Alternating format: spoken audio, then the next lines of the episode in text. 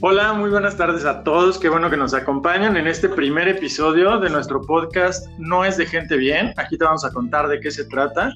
Y el día de hoy vamos a iniciar con todo con unos invitados, ¿verdad, María? Así es, tenemos a Denise, tenemos a Hugo y tenemos a Sebastián que nos van a platicar un poquito de lo que han vivido, porque el tema de hoy es no es de gente bien salir del closet. Y un poquito antes de entrar al tema, este, para que le platiquemos a toda la gente de qué se trata No es de gente bien, por qué el nombre de No es de gente bien, este, y qué, qué tipo de temas vamos a estar abordando aquí en este podcast. Pues bueno, es más que nada el reírnos un poquito de lo que todavía la gente ve mal, que pues no es que esté mal, sino que es un cambio que pues hoy en día se ve. Este cambio es obviamente sin afectar a nadie, son pues creencias o tabús que muchas veces tenemos y es como romper un poquito con eso.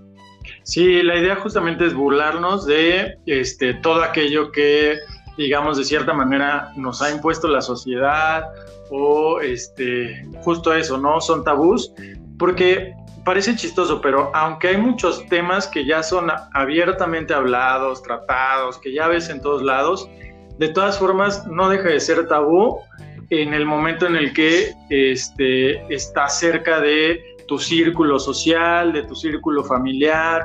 O sea, pareciera que a veces mucha, mucha gente, digo, ya entrando un poquito, por ejemplo, en el tema del salir del closet, ¿no? De repente pareciera que ya es muy normal, ¿no? Y ya todo el mundo decimos, ay, no, sí, ya súper aceptado, los gays, las lesbianas, etcétera. Pero de repente, cuando ya es tu primo, tu hermano, tu mejor amigo, etcétera, como que de repente empiezan a cambiar las cosas y es eso de lo que el día de hoy nuestros invitados nos van a platicar, cómo fue para ellos salir del closet y este, pues todas estas aventuras que tuvieron a lo largo de esta historia. Así que, ¿quién quiere empezar? Hola, yo soy Denise, este, soy abiertamente gay desde siempre, yo creo.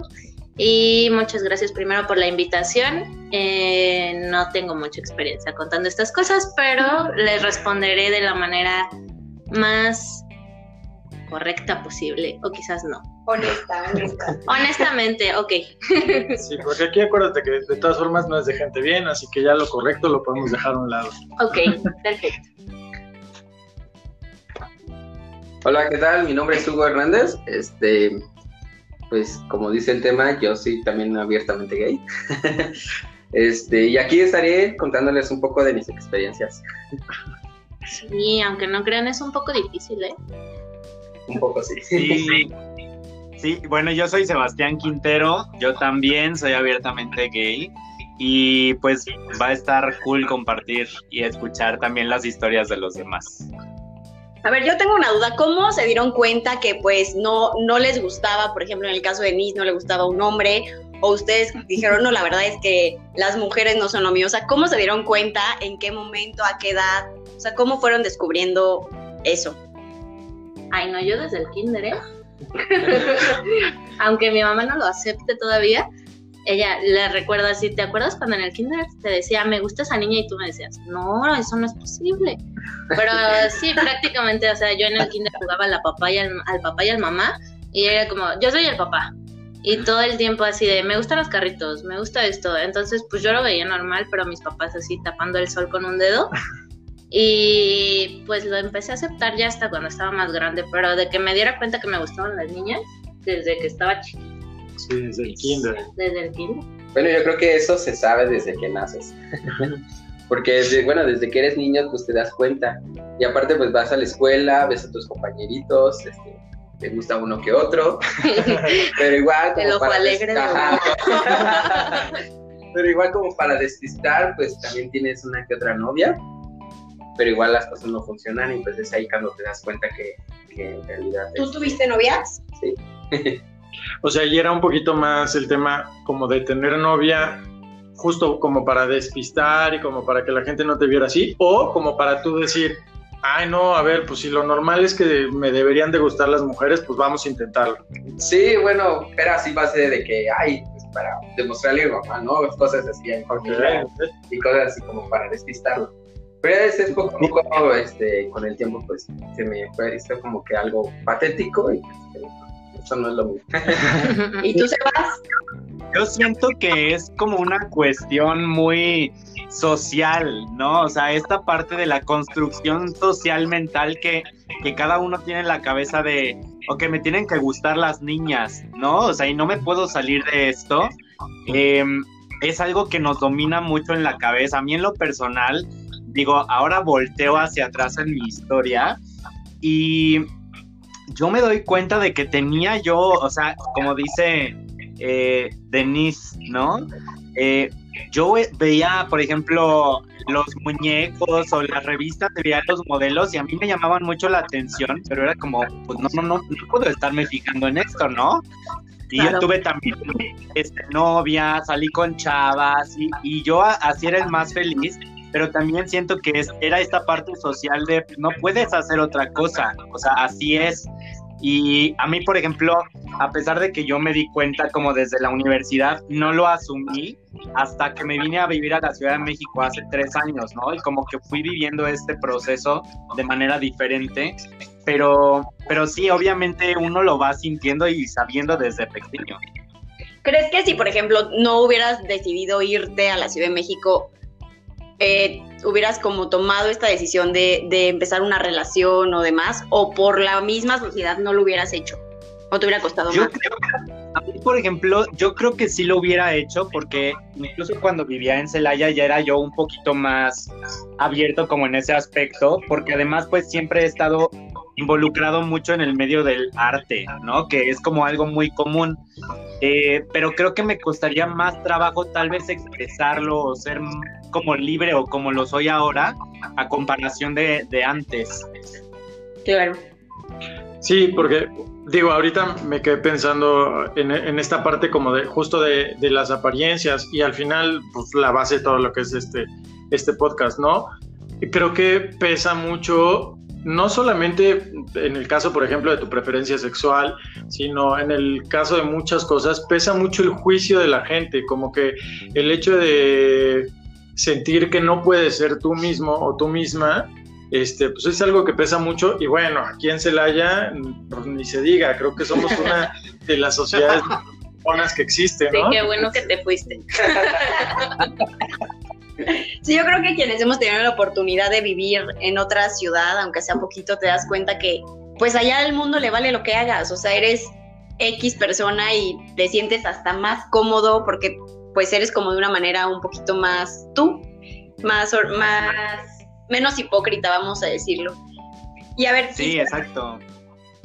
¿Qué perspectiva, o sea, ¿Cómo se imaginaban que iba a ser esto de cuando ustedes le dijeran, por ejemplo, a sus papás o demás, que había salido? Tú tienes una muy buena historia, Denise, quiero que me la cuente. Uy, no, calma. Por favor.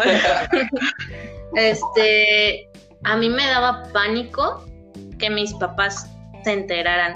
De hecho, bueno, volviendo un poquito a, a, lo que estaban hablando del tema social, yo me acuerdo mucho que en la secundaria me hacían un buen de bullying porque pues yo siempre, no es que fuera masculina, pero siempre así como que hacía más deporte o me gustaba más juntarme con los niños, las niñas me veían raro, entonces ya empezaban ahí como los temas de no, le gustan las niñas y yo así como con mi cara de claro que no y así engañándome a mí misma hasta que llegué a la prepa, incluso mi círculo de amigas era como de, no manches, dicen que a esa chava le gustan las mujeres, y yo así por dentro, no mames, pues a mí también.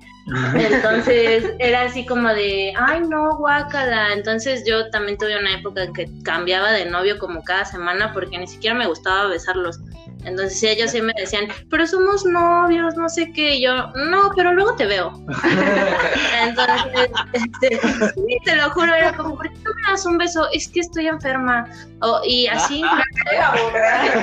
sí, o sea, ponía textos porque, o sea, bueno, yo en lo personal nunca me sentí como satisfecha, ¿no? Con, con las parejas que tenía. O sea, ni siquiera me despertaban como querer agarrarlos de la mano. Yo decía, tienen barba, guaca, la pican. Este, sí, o sea, no, no era lo mío. Entonces, pues también quieras o no, cuando ya me tocaba así como que yo aceptando, no es que la, la verdad no me gusta, pero ¿cómo les digo, no? Entonces, hacían mis papás súper persinados. Este, era así de que todos los domingos a misa, mis abuelitos igual, entonces sí pensaba mucho en qué va a pasar cuando les diga. Y de hecho pues yo tuve mi primera relación con una mujer y la hice pasar por mi mejor amiga como un año, este se quedaba en mi casa y todo, pero jamás me atrevía como a dar el paso a contarle a mis papás. Entonces, cuando mi mamá se enteró fue porque me cachó con ella en mi cuarto. en, la, este, la, computadora, cabe mencionar.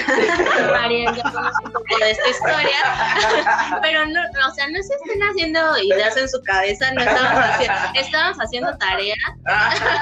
Y, ah, es, real, ¿eh? Entonces, cuando, o sea, yo me acerqué a darle un beso, así de lo más normal. Y de repente, así en tres segundos, se suponía que no había nadie en mi casa y mi mamá atrás de mí, ¿van a bajar a cenar? Y yo, no hombre, se me cayó el mundo en ese momento, la aventé, ya quería llorar, mi mamá no dijo nada, simplemente se bajó. Todavía bajamos a cenar, se quedó a dormir esa noche la que era mi novia y a, las 5 de la mañana del otro día yo ya estaba, ya vámonos a la escuela, ya vámonos a la escuela. Y me decía, pero ¿qué nos vamos si ni siquiera han abierto? yo no quería ni siquiera verles la cara, entonces este fue un poquito complicado. Yo al día siguiente me dieron las 6, 7 de la tarde y yo seguí en la casa de mi novia y ella, ya vete a tu casa. Y yo, no, hombre, o sea, ya vete muy fácil, ¿no? Sencillo, ahí que te maten a ti sola. Y no, pues llegué directo corriendo a mi cuarto y mi mamá gritándome, ven acá, que no sé qué. Ay, no, fue horrible. Me gritó hasta de lo que me iba a morir, era la decepción, o sea, todo lo que me imaginé en mi mente se quedó corto. Entonces fue una cosa así súper horrenda.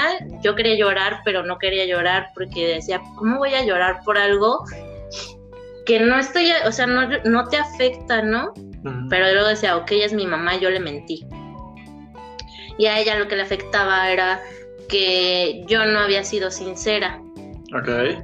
Pero ellos no me daban como la pauta a que yo podía expresarles ese tipo de cosas, ¿no? Porque incluso en la familia era de, ay, no, es que le gustan los hombres, o es que se, se ve medio foto, ay, la lencha de la esquina, no sé qué. Entonces, pues, es que esos comentarios la neta, sí, te hacen sentirte como chiquito o así como de, como quieres que te diga? Entonces, si ahí mismo me van a, o, sea, a mí no me gusta para nada que me digan lencha, es una palabra que me castra, la verdad, la odio. Este, y piensas eso, o sea, si están juzgando hacia los demás, ¿cómo me van a juzgar a mí? Entonces te lo tragas y te lo tragas y te lo tragas, pero llega un punto en que ya no lo puedes esconder, ¿no? Entonces incluso a mí me llegaron a llevar con un padre, ya después de la supuesta aceptación de parte de mi mamá. Y fue así como de, acompáñame, vamos al súper. Y yo, ah, ok. ¿Y cuál súper? O sea, llegamos a una iglesia. ah, pero aquí no es. Ajá, ¿qué pedo? ¿Qué súper tan diferente? Sí.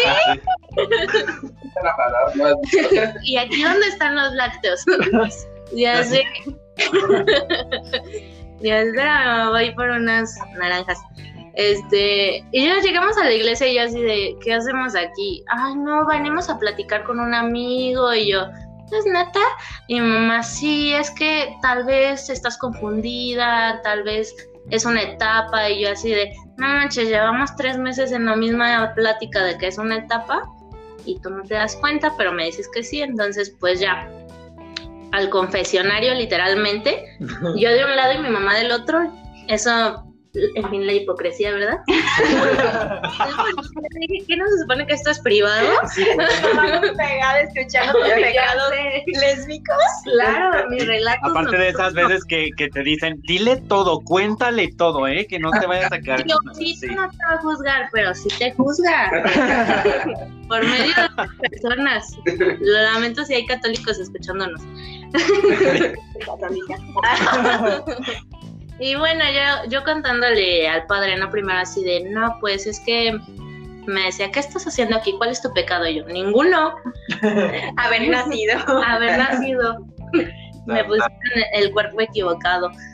Este, y le conté todo, o sea, le dije, pues sabe que la verdad me gustan las mujeres y mi mamá no lo acepta.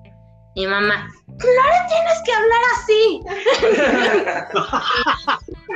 sí, entonces, este, el padre, o sea, la respuesta del padre fue la mejor porque le dijo a mi mamá, es que tú quién eres para juzgar a tu hija. Entonces, mi mamá súper impactada de, o sea, no es lo que quiero escuchar. Entonces el padre me dijo, no tienes razón, tú no estás haciendo nada malo, si Dios no te juzga, entonces ¿por qué tienes que permitir que otras personas lo hagan? Y más que intenten decirte que está mal católicamente también, me dijo, sé que pues no muchos sacerdotes o gente como yo acepta este tipo de cosas, pero pues si no estás haciéndole ningún mal a nadie, ¿en qué les afecta? Uy, no, mi mamá dijo, vamos con otro padre. vamos a No manches. Vamos a Soriana, este no funciona. Entonces, sí, esa es mi historia de cómo me llevaron con un padre pensando que estaba mal. También leímos varios libros en conjunto con mi mamá. Fuimos al psicólogo también. Hasta que por fin un día ya lo aceptó, o más o menos, o quién sabe si lo acepta todavía. Mm, no, actualmente lo acepta y es súper cool. O sea, es como ya la mamá más en pro de la comunidad LGBT. Entonces, este. Sí tardó un tiempo en aceptarlo, ya después, al, pues al principio pues tenía prohibido llevar mujeres a la casa, obviamente por pues ciertas razones.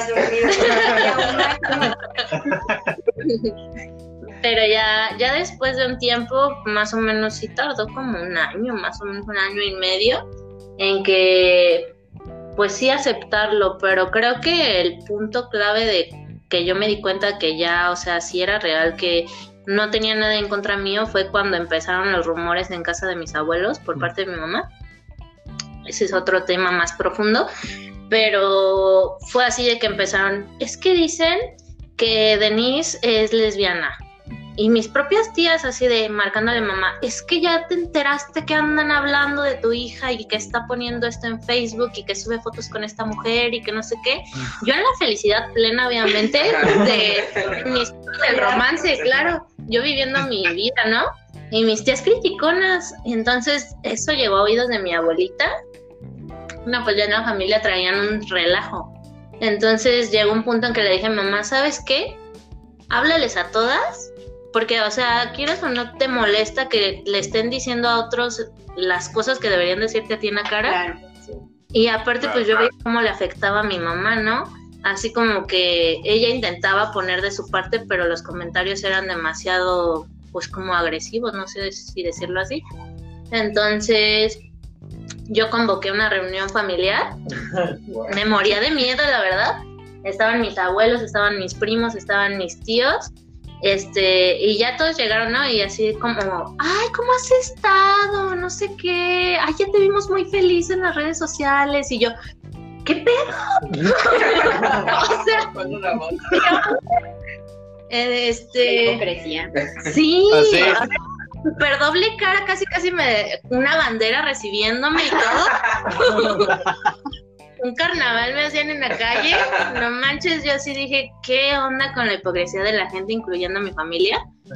Yo en ese momento de arrebato, pues bloqueé a todo el mundo, ¿no? Este, y ya, entonces me dijeron, no, pues de qué quieres hablar, no sé qué, qué pasó, como si no, nadie supiera nada, la verdad. Entonces yo, pues lo que hizo, empecé a llorar. y me dijeron, no, que no sé qué, pero empecé a llorar de coraje. Entonces les dije, ¿saben qué? Yo ya sé que le están diciendo esto a mi mamá, ya sé que están pensando esto, que están diciendo todo esto, y la verdad estoy aquí para que me pregunten a mí de frente, o sea, ¿qué quieren saber? y, todos callados, ¿no? Y mis abuelos así como de, ¿qué está pasando? No sé qué. Y yo, no, o sea, la verdad, si ya quieren hablar bien, pues les voy a decir la, la verdad, la, me gustan las mujeres, tengo una relación de tanto tiempo y pues soy muy feliz y, y, las cosas que tengan que decir o a quien tengan que criticar es a mí, no a mi mamá. Le dije, o sea, la que es lesbiana aquí soy yo, no mi mamá. Entonces, pues, bienvenidos sus comentarios, nadie me dijo nada. Mi abuelita se puso a llorar y me dijo, pues, ¿sabes qué? La verdad, pues no me lo esperaba este, pero pues aquí está tu casa, entonces, pues a ver cuándo nos traes a la mujer. Entonces, como que desde ahí todas mis tías infartadas de que mi abuelita me estaba diciendo eso. Primero el padre aceptándome, después mis abuelos aceptándome. Entonces, sí fue así como, te quitas un peso, te quitas un peso y la verdad le quitas la palabra de la boca a la gente habladora, la verdad.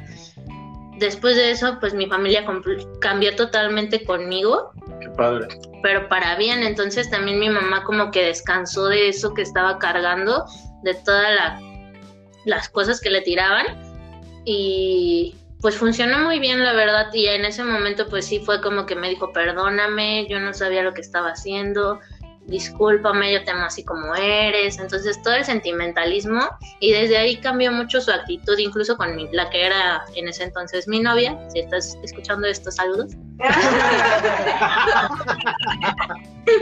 Ajá, saludo, niño, niño, emoji de beso. Oye, qué valiente, ¿eh? este, pues, la verdad es que qué valentía, sobre todo eso de llamarle a toda tu familia y decir, a ver, aquí las cosas son así, sí, me gustan las mujeres, las lesbianas, soy yo, no mi mamá, o sea, qué valentía, porque aparte, qué ridículo de repente somos los seres humanos, ¿no? Que hay tantas personas que cargan un, asunto que no es tuyo, o sea, ya tu mamá cargaba con algo que no era de ella, tu familia, tus tías, tus abuelos, o sea, 20 personas que no tenían nada que ver con el asunto. Exacto. Este, y que solamente lo hacían más pesado para ti, aparte, ¿no? Exactamente. Y realmente, bueno, yo que veía a Denise como del otro lado, o sea, en todo este sufrimiento, sí, sí la pasaba mal, o sea, sí se veía que estaba preocupada y angustiada por lo que iba a decir su familia y por lo que estaba pasando en su casa y por cómo se dieron las cosas. Claro, Pero yo, por ejemplo, que conozco a su mamá, la verdad es que su mamá es un amor y la trata normal, ¿no? Como su hija, al final de cuentas, y a sus novio la recibe bien y demás. Con algunas excepciones por cuestiones de que ahí me, han roto el corazón varias veces, pero... pero eso ya es normal entre... Pero eso es natural entre los papás. a ver, Protección. cuéntame, yo tengo mucha duda, o sea, tú ya pues nos platicaste como que te animaste cuando te fuiste a la Ciudad de México y así, pero ¿cómo lo viviste? Híjole, es que aparte, Marian, yo tuve como un proceso muy chistoso, se los cuento como rápido. Yo estaba en la universidad, yo empecé la universidad tarde, ¿no? Y entonces eh, me acuerdo que en la universidad, pues yo estaba en una academia de baile allá en Celaya y me llamaba mucho la atención uno de mis compañeros, pero así se me caía la baba cada vez que yo lo veía pues aparte ya saben, ¿no? Ensayamos en short, licra, maya, entonces todo el mundo así, ¿no? ¿Qué sección de frutas es esta? Así, así, o sea, ¿qué, qué, qué manjares venden aquí, no? Y entonces, eh, me acuerdo que estaba yo en séptimo semestre y yo trabajaba en un restaurante, ¿no? Y, entrenaba también. Yo veía a clientes yo veía a mis compañeros de la academia y decía, ves que aquí hay algo muy chistoso, ¿no? Entonces me acuerdo que un día junté primero a mis amigas de la universidad, ¿no? Porque aparte en mi salón éramos, no sé, 13, pero éramos tres hombres y en mi bolita era, eran seis niñas y yo, ¿no? Entonces, bueno, muy ad hoc. Y eh, y me acuerdo que un día les dije, niñas, es que les tengo que decir algo muy importante. Y me está carcomiendo el alma por dentro. Y a ver, cuéntanos. Es que creo que me gustan los niños. Ah, ya sabía. o sea, pero me acuerdo que se me quedaron viendo como con cara de, ¿es neta? Que apenas te estás dando cuenta. Es como, como el secreto a voces. Y me dicen, me acuerdo que una de ellas se me quedó viendo así como con cara de, ah, ah, este, pues, pues, ¿qué tiene? ¿No? Así como de, y voltea una me dice, güey, lo que no te quiere decir es que ya sabíamos. Y yo, ¿qué, qué? ¿Cómo que sabían? Y es, bueno, y total, me acuerdo que platiqué en, en, esos días con mi mamá específicamente, porque con mi mamá tengo una relación mucho más cercana, me llevo muy bien con mi papá pero me identifico mucho con mi mamá y me acuerdo que le dije, eh, en, la comunidad LGBT, muchos hombres gays hemos utilizado la vieja confiable de pasar a bisexuales para pasar a ser gays, ¿no? También lesbianas. Sí, así, así, o sea, es como un paso seguro. Y entonces me acuerdo que le dije a mi mamá, mamá, es que te tengo que platicar algo. Bueno, yo sudando, ¿no? Este, nervioso. Le dije, mamá, es que creo que soy bisexual. Y se me quedó viendo con cara de, de a ver qué está pasando. Me se dice, le lo que estaba haciendo en ese momento. Sí, o sea, me dice, o sea, o sea, ¿cómo qué? Le dije, pues es que creo que me gustan los niños, ma, también. Y con mi mamá, la verdad es que es como un tema sensible porque cuando ella era joven, su mejor amigo era gay y en ese entonces fue cuando comenzó esto de la propagación del VIH y su mejor amigo murió de VIH, bueno, de SIDA. Entonces era uno de sus mayores miedos, ¿no? Porque siempre me lo decía y entonces ella es que no, y entonces es que como, así como con Denise de que te preguntan, es que estás seguro, es una soleta, es una etapa, deberías buscar, salir con más amigas, intentar, y yo, mamá, no, o sea, no, no, no, o sea, estoy seguro. Me fui a Colombia a terminar mi carrera y allá conocí a un chavo colombiano hermoso, que no sé si me está escuchando también, si me está escuchando, Oli, adiós. Este, y y anduvimos como un mes, ¿no? Pero no, nunca tuvimos nombre. O sea, éramos como free, ¿no? Y cuando regresé a México, pues yo ya venía con la mentalidad de vivir en el extranjero solo con casi novio. Y otra vez regresé a Celaya y fue como... La presión. Sí, o sea, y la presión de toda la gente no sé si a ustedes les ha pasado, pero como que todo mundo te está viendo y todo mundo se conoce con todo mundo, entonces así, ¿no? Como con Denise. Reciclado. así, o sea, como con Denise fue de, es que la tía le dijo al primo que el amigo vio a Sebastián, conoce así, una cosa espantosa y entonces al año me vengo a vivir a la Ciudad de México eh, y a los tres meses de haber llegado acá, eh, me, me, conocí a un chavo en una fiesta y como que empezamos a salir y nos hacíamos ojitos y dije, no, es que esto, o sea, esto es otro rollo. Eh, nada. Sí, la verdad es que me, me, llamaba muchísimo la atención y salíamos y bueno, pues un día nos dimos un beso y dije, ahí ya valió, ¿no? O sea, ya, a partir de aquí ya nada va, nada va para atrás.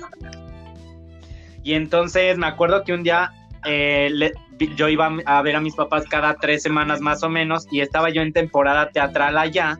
Entonces aproveché para ir a ver a mis papás. Fui a dar dos funciones a Celaya. Em, vi a mis papás y les dije, oigan, es que quiero, ah, le dije a mi mamá que quería hablar con mi papá específicamente, que lo quería invitar a cenar.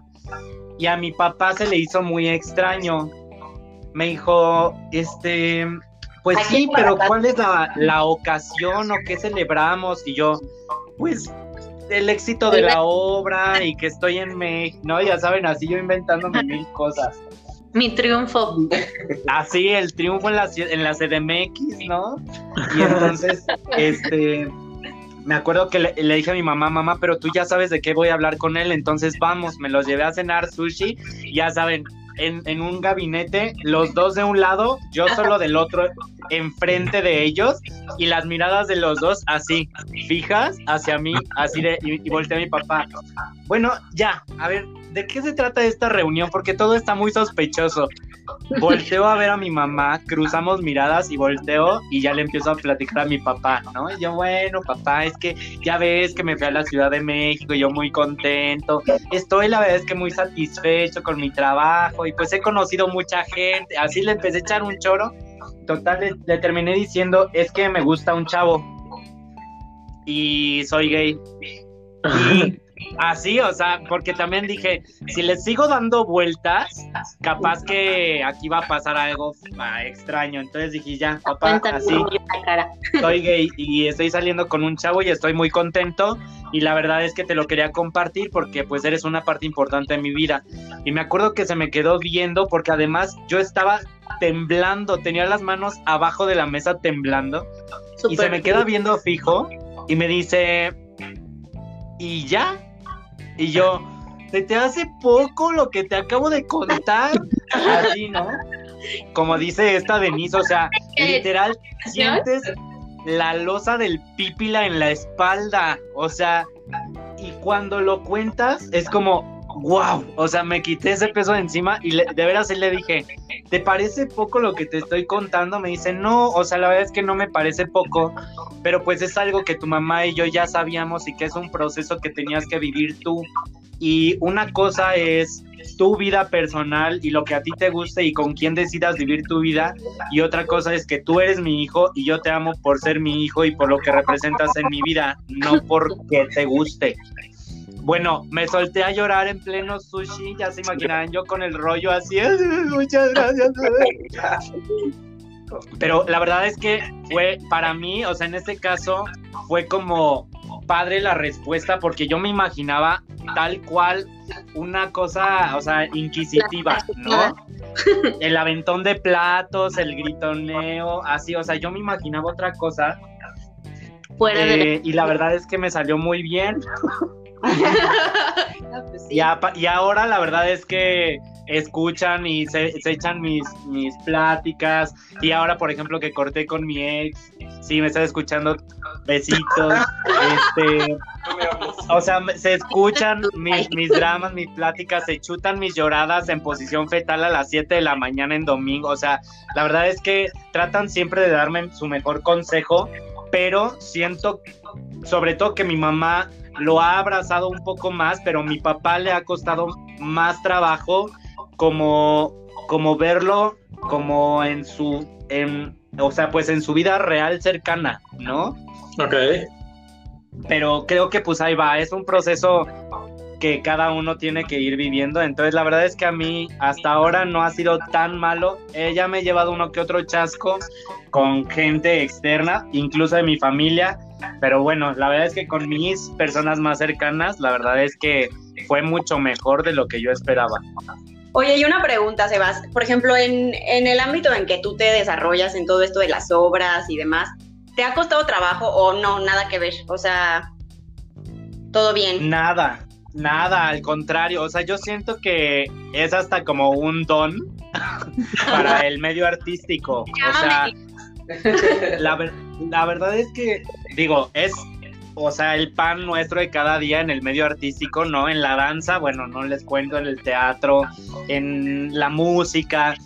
Y además siento yo que, o sea, que es incluso, hay dos polos, o te llevas muy bien con tus compañeros de elenco y demás, o, no te soportas, pero aún así eres como educado porque pues tienes que trabajar con ellos. Pero es muy común encontrarlo en el medio artístico, es súper, súper común.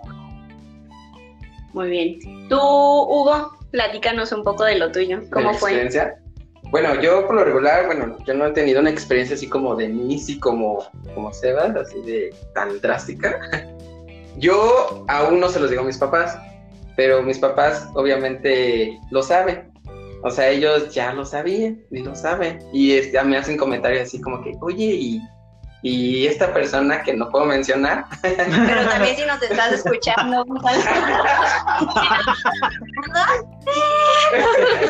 A ver si este no es el podcast este, de mensajes raros que reciban al rato en sus WhatsApp. Pero ya no me mandes mensaje. Gracias. No, sí, este, mi familia siempre lo ha sabido. Yo siento que desde pequeño siempre lo han sabido, pero mis papás, bueno, mi mamá, igual así es súper católica, va a misa casi todos los domingos, este, diario reza y cosas así. Y hubo un tiempo en donde empezaba a salir más con chavos y era cuando, cuando me decían, no, es que ¿por qué vas a salir con, con él? Y que no sé qué. Y yo, nada más es mi amigo y el típico mejor amigo, ¿no? Y así. Por debajo de la mesa te acaricio la rodilla. sí, mejor amigo. Este. Cuenta, por favor, la vez que tu hermano te hizo ese comentario. Pues dinos cuál comentario. ¿Cuál comentario? que una vez, una vez llegó y no sé, o sea, que nos platique, pero que su hermano volteó y le dijo, y entonces ahora quién va a cargar las cosas. Ah, o, sea, que tiene que ver una cosa con la otra. Sí, es que como, bueno, a María luego le he contado cosillas así que me han pasado así medias extrañas porque mis hermanos son así, bueno, tengo un hermano que es súper homofóbico y una vez así fue de que ya conocieron a esta persona, mi ex, que mi ex y, y se llevaba muy bien con mis hermanos y todo eso. Y como que ya sabían, porque pues siempre se quedaba a dormir, yo me quedaba a dormir en su casa, este, típico de fuimos a rentar juntos, Ay, este, nos no. íbamos de vacaciones nada Señora más mamá los de dos. Y así. Y una vez a mi hermano sí se lo dije, porque sí hacía comentarios así como que payasos así sobre eh, la comunidad y todo eso, y se lo dije, pues que yo era. Y entonces, este, como yo, mi trabajo es de cargar cosas pesadas, este, mantener un margen así súper masculino, eh, mi hermano se quedó sacado de onda, se quedó así como que, entonces si eres, entonces, ¿quién va a hacer las cosas que tú haces? Y yo así como que, o sea, yo puedo hacer lo que quiera, pero puedo hacer miles de cosas, ¿no? Sí, le dijeron, ¿quién va a cargar ahora las cosas? Ajá, o sea, las cosas pesadas, y yo así como que, bueno, o sea, Sí, justo como a estas ideas que tenemos de, Ajá.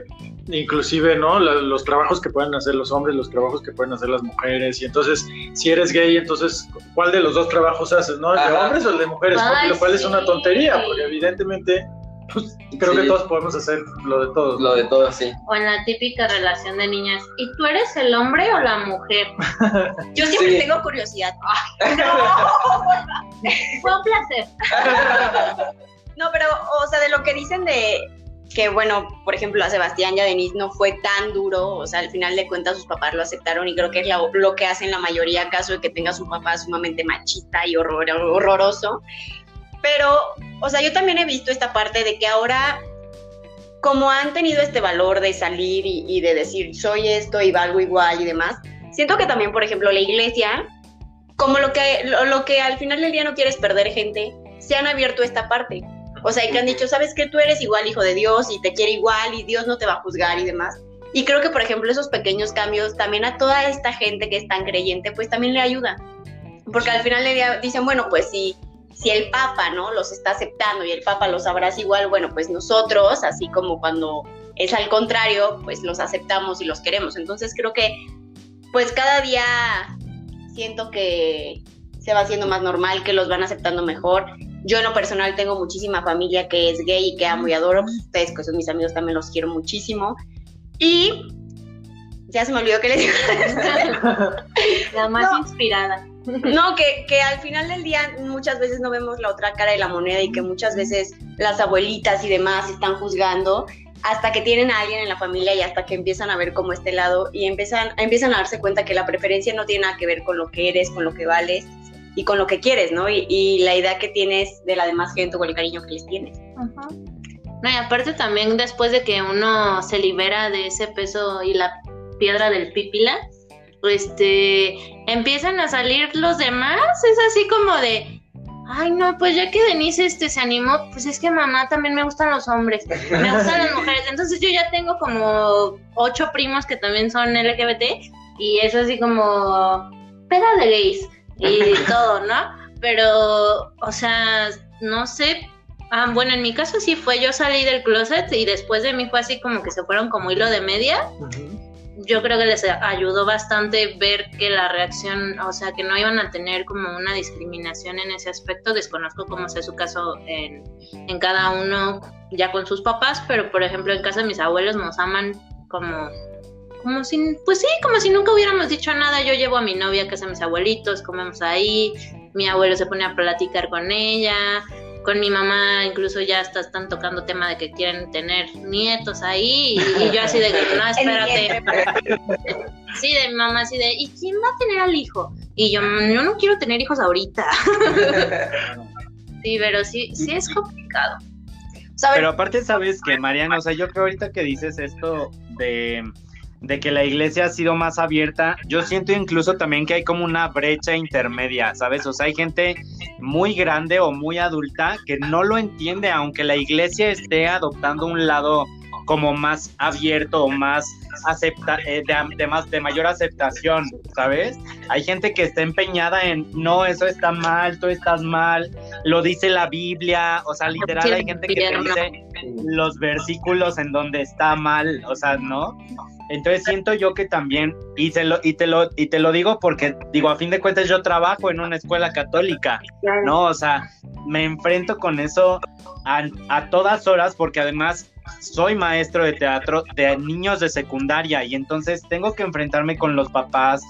Ha habido polémicas así en la escuela, ¿no? De que es que el maestro de teatro, yo tampoco es como que se lo ande contando a todo mundo. Claro. No ando yo con mi bandera tatuada aquí en la frente, pero si alguien me pregunta, yo no tengo problema en decirlo, pero todavía siento que hay una resistencia en ciertos momentos a aceptar algo que no tendría que estar segmentado. O sea, algo que pues cada quien decide y cada quien toma el rumbo de su vida. Y siento que todavía, sí, sí es cierto que la sociedad se ha hecho mucho más abierta, pero siento que todavía falta como esta parte de educar para poder seguir avanzando en este tema, ¿no? Sí, y, cre- y creo que, o sea, no nos vayamos tan lejos. Creo que inclusive hasta la gente que, que dice que lo acepta. O sea, por ejemplo, yo sí he escuchado muchos comentarios de amigos así como, no, yo no tengo ningún problema con los gays mientras no me tiren la onda a mí. ¿Sabes? Es como, como o sea, sí lo aceptas, pero no lo aceptas, ¿sabes? O sea, como...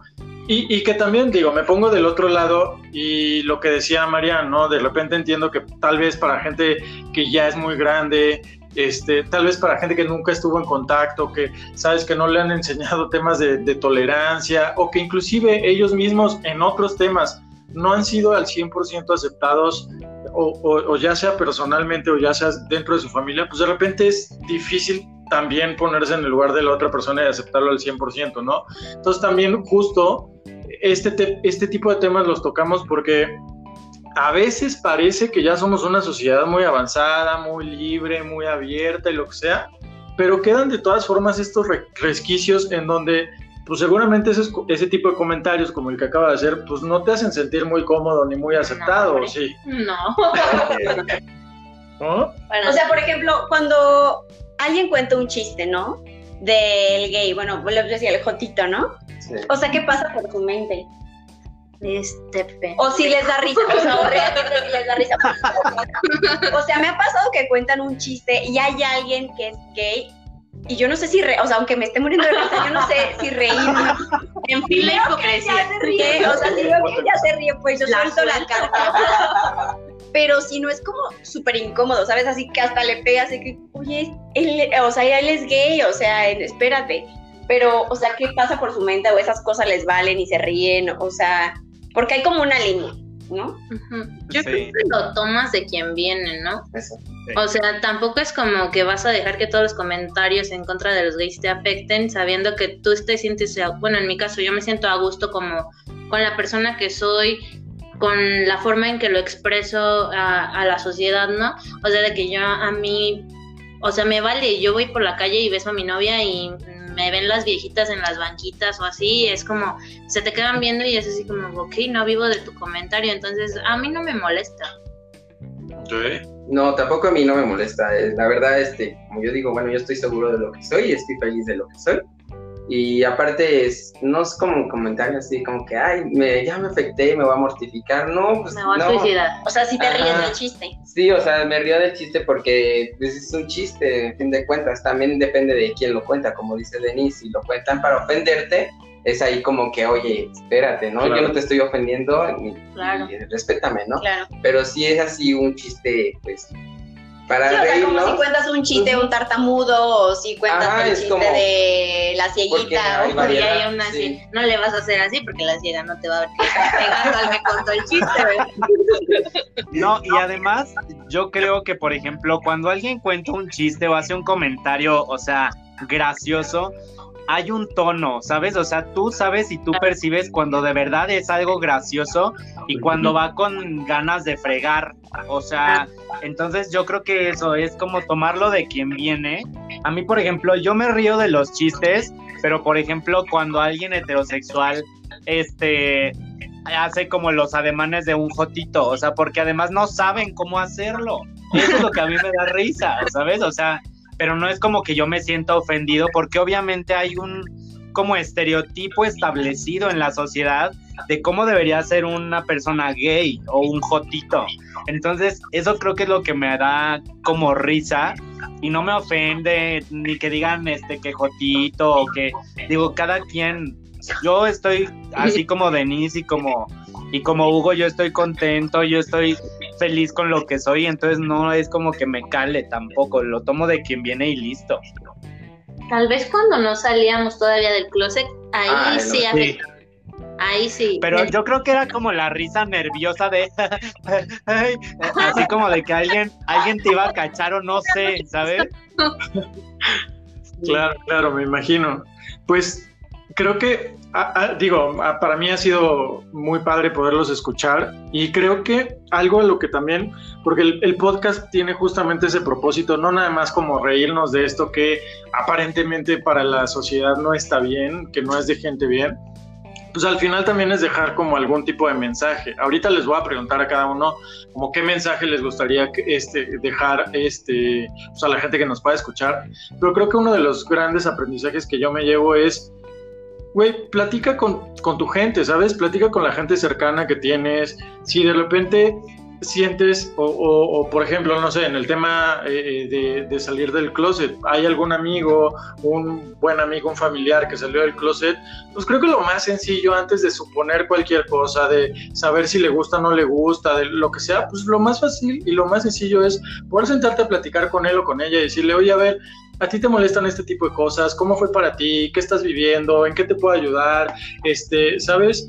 Es lo más sencillo antes de ponerte a suponer un montón de, cosas y de chaquetas mentales que nos hacemos en base a, híjole, entonces ahora ya no le voy a pedir cosas porque se va a ofender, o ahora ya no voy a hacer chistes, ¿no? O ahora ya no voy a poder cargar los materiales que carga, ¿no? O sea, ese tipo de cosas, creo que lo más sencillo y, a lo que yo me gustaría invitar a, la, a la gente que nos está escuchando es, siéntate a platicar con él o con ella y va a ser mucho más sencillo que puedan llevar una muy buena relación y que los dos se entiendan mucho más fácil. Así es. Es como, como a unos les gusta el pelo rojo, a otros nos gusta el pelo negro, a unos nos gusta creer en Dios, a otros nos gusta creer en otras cosas. O sea, creo que es algo que al final del día ni siquiera debería de importarnos, ¿sabes? O sea, es algo personal y que no tendría que hacerse como tanto alboroto. Yo tengo, o sea, yo tengo como un problema mental en el que digo, por ejemplo, cuando es todo, todo el mes o la semana de, de los LGTB, o sea, digo, ¿por qué tienen que salir a marchar y por qué tienen que hacer todo, todo este alboroto si al final de cuentas quieren que sean iguales? O sea, no tendrían ni siquiera por qué hacerlo, ¿sabes? O sea, no tendrían la necesidad de ir y decir, oye, eh, acéptanos, ¿sabes? O sea, tendría que ser algo común y corriente, tampoco es como que hay el día del heterosexual, ¿sabes? Tendría que ser algo normal, que, que a la gente no le asustara y que no tuvieras que dar como cierta explicación, siento yo, o sea, y espero que algún día suceda. Sí, vamos a invitar a nuestro carro alegórico. pues muchísimas gracias por haber eh, participado y ser parte de este primer capítulo. Me gustaría que cada uno cerrara como con un mensaje para la gente que pues muchas veces juzga sin ver lo que está atrás de, de la moneda, que es justamente lo que quisimos hacer hoy. Y pues que se den cuenta de que no todo es como ellos se lo imaginan. ¿Quién quiere empezar? Sebas, eres el elegido. ok, este, bueno, yo rápidamente agradecer la invitación, estoy feliz y les deseo mucho éxito con este nuevo proyecto. Y la verdad, o sea, yo creo que lo mejor que le puedo decir a alguien de las personas que nos esté escuchando, que esté en el closet o que esté viviendo un proceso, es que tome su tiempo, que nadie lo tiene, nadie te está presionando para salir y que todo pasa en algún momento, como tenga que pasar, pero llega un punto en la vida en la que en, el que uno se siente pleno.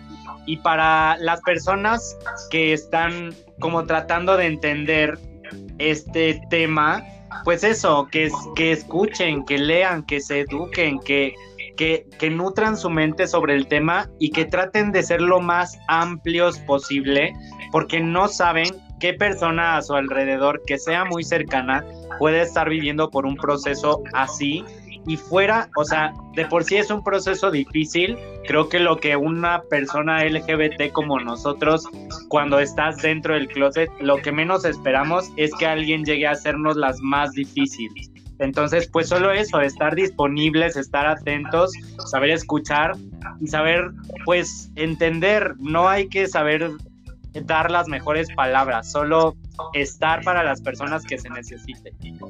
Súper. Sí, claro. Bueno, yo, yo les diría a las personas que igual están en este proceso, no porque ya haya más gente cercana a ti que salió y que te cuenta la experiencia, así como nosotros, tal vez en nuestro caso fue muy sencillo, tal vez no, tal vez seguimos en ese proceso, pero cada quien tiene, como dice Seba, su tiempo y cada quien, solamente esa persona sabe en qué momento va a estar lista o bajo qué circunstancia necesitará hablar, pero sí es importante, por ejemplo, si estás viviendo ese proceso de que ya quiero contarlo, ya quiero decirlo, pues yo sí aconsejaría que te acercaras con una persona, no sé, tu mejor amigo, un primo, tal vez una tía a la que le tengas mucha confianza y es mucho más fácil salir cuando ya alguien más un poco alejado de tu papá o mamá lo sabe, porque te sirve como un freno. Entonces puedes abrirte y poco a poquito, o sea, no es como que la piedra se te cae en un en una sola confesión, ¿no? O sea, puedes ir soltándolo poco a poco hasta que llegue un punto que dices, ok, ya lo sabe fulanito, ya lo sabe tal, y me siento muy bien con que lo sepan, me siento libre, ok, me voy a animar y tal vez pues que, sea lo que tenga que ser. Digo, los papás siempre nos van a querer aunque te digan que no. Entonces, pues toma tu tiempo y ahora sí, como dicen por ahí, a quien más confianza le tengas, este, pues sí funciona, la verdad. Y lo más importante es que te sientas pleno, que te sientas feliz y que te sientas completo, porque estar viviendo bajo una apariencia es, pues no está cool. Súper. Exacto. Pues yo también me despido, también dándoles gracias a, estos chicos por invitarme. La verdad es fue un honor cuando recibí la invitación. Dije, ah, órale, qué, qué, cool, ¿no? Este, que pueda dar mi experiencia eh, saliendo del closet. Y más que nada, este, pues es para dar un mensaje a todos los, los que nos escuchan, ya sean heterosexuales, bisexuales, homosexuales, toda la comunidad. Este, el amor lo puede todo. Este, la familia a lo mejor no lo va a comprender en el momento que, que sale uno de closet, pero pues la familia va saliendo, bueno, al fin de cuentas es la familia y te va a querer. Igual, si estás en un, en un círculo de, de amistad que no sabes cómo salir de closet, pues al fin de cuentas la amistad es la amistad, te van a querer como, como eres o como, o como tú quieres ser, ¿no? Así que yo digo, bueno, si estás en este proceso de salir de closet, no te preocupes mucho, al fin de cuentas te vas a reír de, en un tiempo, un poco, o mucho tiempo, te vas a reír de tu experiencia como de cómo saliste. O tal vez lo cuentes en un podcast. Así es. Así pues que no, no, no hay que preocuparse de mucho. Este, todo va a salir bien con el tiempo. Pues muchísimas gracias, la verdad agradezco que se hayan tomado esta tarde para platicar con nosotros, los quiero muchísimo, los admiro, son muy exitosos, Sebastián, y se diga, tú vas para arriba, cañón. Luego no te vayas a olvidar de nosotros los del pueblo. Jamás, jamás en la vida. Grande. los quiero mucho y, y ¿cómo quieres cerrar, Jorge? No, bueno, nada, yo también agradecerles muchísimo que, hayan estado aquí. Este, a los tres los conozco ya desde bastante tiempo y bueno, son tipazos. También, de hecho, aprovecho para saludar a dos amigos que son gays, que tienen una familia hermosa, Miguel y Anthony. Este, si en algún momento nos llegan a escuchar, también les mando un, saludo nada más y un abrazo. Y pues nada, este, a toda la gente que nos está escuchando, seguirlos invitando a que sigan escuchando eh, Nos de Gente Bien. Vamos a tener más temas y seguramente este tema nos va a dar para muchos otros podcasts, tal vez los volvamos a tener de, invitados nuevamente y nos va a dar muchísimo. Feliz. Felices y contentos. Muchas gracias pues por la muchísimas gracias a todos. Que